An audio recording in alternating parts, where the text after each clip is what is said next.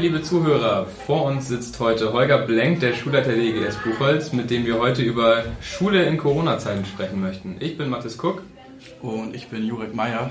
Und genau, wir haben uns heute anlässlich des Schulbeginns eben das von dir eben schon angesprochene Thema Schule während der Corona-Zeit rausgesucht und wollen dazu jetzt einmal den Schulleiter der EGS Buchholz, Herrn Blenk, dazu befragen und fangen eigentlich ganz am Anfang an.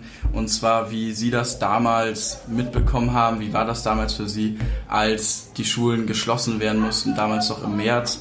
Ähm, vielleicht einfach so einen kleinen Einblick, wie das für die Schulleitung hier war. Das war ja schon eine sehr hektische Zeit. Am Anfang wussten ja viele nicht, äh, okay, was ist jetzt hier eigentlich los und wie dann langsam wieder der Schulbetrieb aufgenommen werden konnte. Also wie Sie das äh, bewerkstelligt hatten und konnten.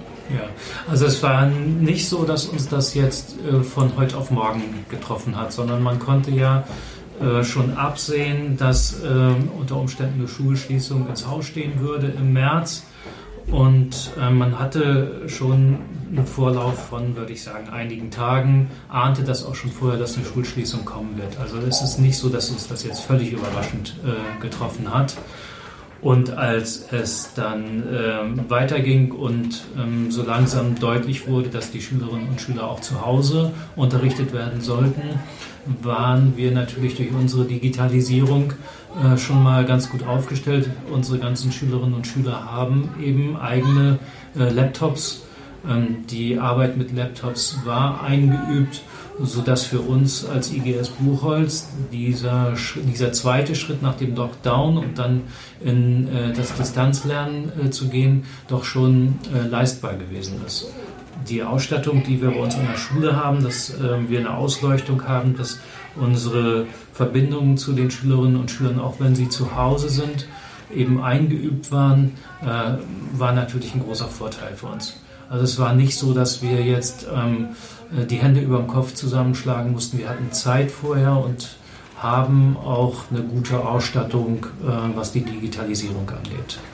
Und trotzdem geht das ja nicht so von jetzt auf gleich. Was waren denn da die schwierigsten Punkte, die irgendwie bewerkstelligt werden mussten? Wo gab es irgendwie Hindernisse, die überwunden werden mussten?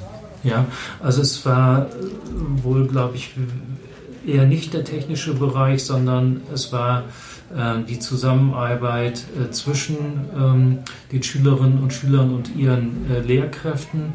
Wir haben als Schule unsere Schülerinnen und Schüler doch ähm, teilweise überfordert, weil wir eben viele äh, Aufgaben manchmal unkoordiniert an die Schülerinnen und Schüler gegeben haben, mit Mails gearbeitet haben und äh, ich dann auch entsprechende Rückmeldungen bekommen kann, dass Schüler zurückgemeldet haben, auch Eltern zurückgemeldet haben, boah, das überfordert uns jetzt bei allen guten Willen, die die Lehrer zeigen. Aber das muss koordiniert werden. Die Koordination der Aufgaben war, glaube ich, das, was ähm, als Hauptproblem so im Mai äh, dastand.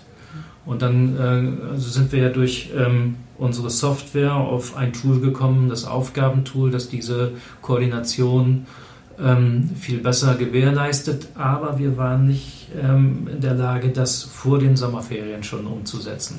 Sondern da haben wir dann schon die Sommerferien auch mit dem Kollegen zum Beispiel dran gesessen, um äh, das äh, einzuüben, damit es für Schülerinnen und Schüler eben einfach äh, koordinierter abläuft, die Aufgaben aus den unterschiedlichen Fächern zu bearbeiten. Genau, Sie sprechen es jetzt schon an. Von den Sommerferien gab es ja keinen Regelbetrieb. Jetzt war das erklärte Ziel, nach den Sommerferien wieder alle Schüler zur Schule zu schicken. Ähm, wie kann man sich das vorstellen? Wie wurde das geplant? Welche verschiedenen Konzepte liegen, lagen davor, wurden durchgesprochen? Und generell, wie war da die Planung, dieses Ziel eben zu, zu erreichen und am Ende zu welchem Ergebnis ist man gekommen? Also wie sieht jetzt das Hygienekonzept aus hier an der Schule und generell ähm, im Landkreis? Ja.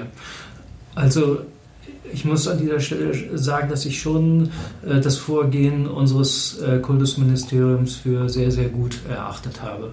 Also es äh, wurden dort keine Schnellschlüsse gemacht, sondern man wurde als Schule, als Schulleitung und als für die Koordinatoren ähm, darauf vorbereitet, ähm, sodass es jetzt drei Szenarien gibt. Äh, A, B und C sind die gekennzeichnet. C ist äh, der Lockdown sozusagen. Alle Schülerinnen und Schüler sind äh, zu Hause und werden ähm, durchs äh, Distanzlernen äh, versorgt. Ähm, was wir vor den Sommerferien hatten, war das Szenario B, wo äh, im Prinzip die äh, halbe Klasse immer zur Schule gekommen ist und die, wir haben das im wöchentlichen Wechsel gemacht und diejenigen, die zu Hause gewesen sind, ähm, haben dann eben Aufgaben für diese Zeit gehabt. Ähm, das ähm, haben wir geübt vor den ähm, Sommerferien mit der Einschränkung, dass es eben noch nicht so gut geklappt hat. Das hat man dann mit diesem Aufgabentool, ich sprach es ja gerade an, ähm, das wollen wir da jetzt besser machen. Und ähm, es war ja dann das erklärte Ziel, nach den Sommerferien möglicherweise mit dem Szenario A zu beginnen, ähm, was bedeutet, dass alle Schülerinnen und Schüler in den eingeschränkten Regelbetrieb zurückkommen. Also manche Sachen sind möglich, manche nicht. Ähm, aber vieles ähm, normalisiert sich in diesem äh, Szenario A, vor allen Dingen, dass alle Schülerinnen und Schüler wieder da sind. Und natürlich konnte man das vor den Sommerferien noch nicht äh, wissen, was äh, sechs Wochen später sein würde, sodass wir auch ähm, immer ähm, gewappnet waren, dass unter Umständen nicht Szenario A, sondern Szenario B wieder einsetzt.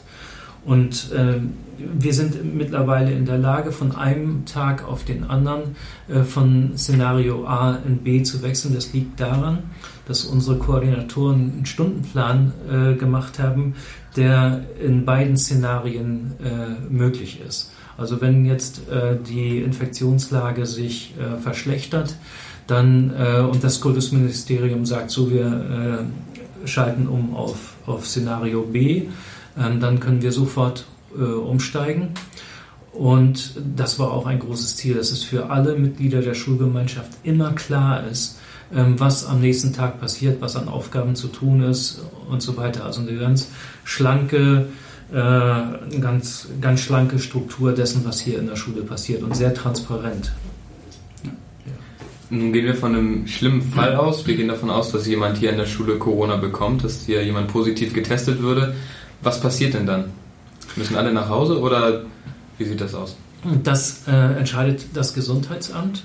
Also wenn solch ein Fall ist, ist es sowieso im Augenblick so, wenn so wie ein äh, Corona-Verdachtsfall da ist oder äh, ein Schüler sagt, ich war äh, in den Ferien mit meinen Eltern im gefährdeten, äh, risikobelasteten Ausland, ähm, dann wird dieser Schüler sofort nach Hause geschickt und das Gesundheitsamt entscheidet dann. Also wir lassen uns also wir treffen auf keinen Fall die Entscheidung selber, weil wir das einfach nicht einschätzen können. So, und ähm, wenn jetzt ähm, das wirklich ein positiver Fall da ist, dann ist es ja, wird das Gesundheitsamt sicherlich schauen, wie ist die Informa äh, wie sind die Informa Infektionsketten? Kann ich das nachvollziehen oder nicht? Und wenn Sie es nachvollziehen können, dann können Sie sagen, so, äh, diese Klasse muss jetzt zu Hause bleiben oder vermutlich äh, dieser Jahrgang, weil wir ja das Kohortenprinzip haben und man sich innerhalb des Jahrgangs eben äh, ja, begegnen darf ohne Maske, auch ähm, um den äh, Abstand sich ähm, nicht die großen Sorgen zu machen. Also wird man vermutlich sagen, dieser Jahrgang äh, bleibt zu Hause. Wenn eine Lehrkraft betroffen ist, könnte das anders aussehen, weil Lehrkräfte nicht auf Jahrgänge äh, beschränkt sind, sondern die können in allen Jahrgängen unterrichten und dann wird das Gesundheitsamt unter Umständen eine andere Entscheidung treffen. Genau, Sie hatten es ja eben angesprochen, das Kohortenprinzip. Können Sie das vielleicht für unsere Zuhörer nochmal kurz erklären? Was genau verbirgt sich hinter diesem Begriff? Ja, Kohorte ist eine Gruppe, die auch größer sein kann als eine Klasse und ähm, der Vorteil, wenn man sagt, eine Kohorte ähm, darf sich zusammen aufhalten, bedeutet das, dass man zum Beispiel in der Schule auch äh, klassenübergreifenden Unterricht machen kann, wie man es zum Beispiel bei den zweiten Fremdsprachen oder bei den WPKs benötigt. Das fällt viel nämlich vor den Sommerferien beim Szenario B weg. Da gab es keinen Unterricht in der zweiten Fremdsprache und im WPK weil da noch alles klassenbezogen gewesen ist, was natürlich zum Nachteil äh, dieser Fächer äh, kommt. Und wenn man das Kohortenprinzip jetzt aber einführt und sagt, man kann auch über die Klasse hinaus mit Schülerinnen und Schülern des Jahrgangs zusammenarbeiten, das ist ja in der Oberstufe mit den Kursen ganz ähnlich, ähm, dann, ähm, äh, dann bestehen diese Schwierigkeiten nicht. Und ähm, ähm, wenn dann ein Infektionsfall auftritt, dann ist es natürlich so, dass man dann nicht nur die einzelne Klasse ähm, nach Hause schickt in die Quarantäne, sondern äh, den ganzen Jahrgang dann eben schicken müsste. Es gäbe auch die Möglichkeiten, äh, Kohorte über zwei Jahrgänge zu machen. Ähm, das wäre aber nur ein theoretischer Fall an unserer Schule. Das würde man im Ganztag machen, aber das ist, spielt bei uns keine Rolle. Jetzt sind wir nun schon ein bisschen vorangeschritten. Wir haben die Corona-Krise hält an seit März ungefähr. Und es ist zwar noch kein Ende abzusehen, aber trotzdem können wir vielleicht schon mal fragen, was Sie denn mitgenommen haben außerhalb von Corona, also was man umsetzen könnte oder was gute Ideen sind, die sich jetzt aufgetan haben durch Corona, die man auch außerhalb davon umsetzen könnte. Mhm. Wir haben damit eigentlich schon begonnen. Ähm, vielleicht Sie in der Oberstufe merken das noch nicht so, aber wir haben in ähm, der SEC 1 jetzt versucht mit äh, dem 9-Stunden-Plan Dinge, die in der Corona-Zeit von den Schülern gelernt worden sind, ähm, mit äh, zu retten, sozusagen weiterzuführen. Wir haben äh, die, den Unterricht, Sie wissen ja, dass wir bei uns in der IGS Buchholz an drei Nachmittagen eigentlich Unterricht haben. Das ähm, ist aber zurzeit wegen der Corona-Situation nicht möglich. Und wir machen also an zwei Tagen lang äh, lange Tage Unterricht. An dem Montag findet allerdings äh, zu Hause bei den Schülerinnen und Schülern eine sozusagen digitale Lernzeit statt. Wir haben die Blended Learning äh, genannt. Und äh, die Schüler werden auf diese äh, Lernzeit am Montagnachmittag, die sie zu Hause ganz alleine selbstständig durchführen, durch ähm, eine sogenannte Corona-Lernzeitstunde am Vormittag einmal pro Woche vorbereitet.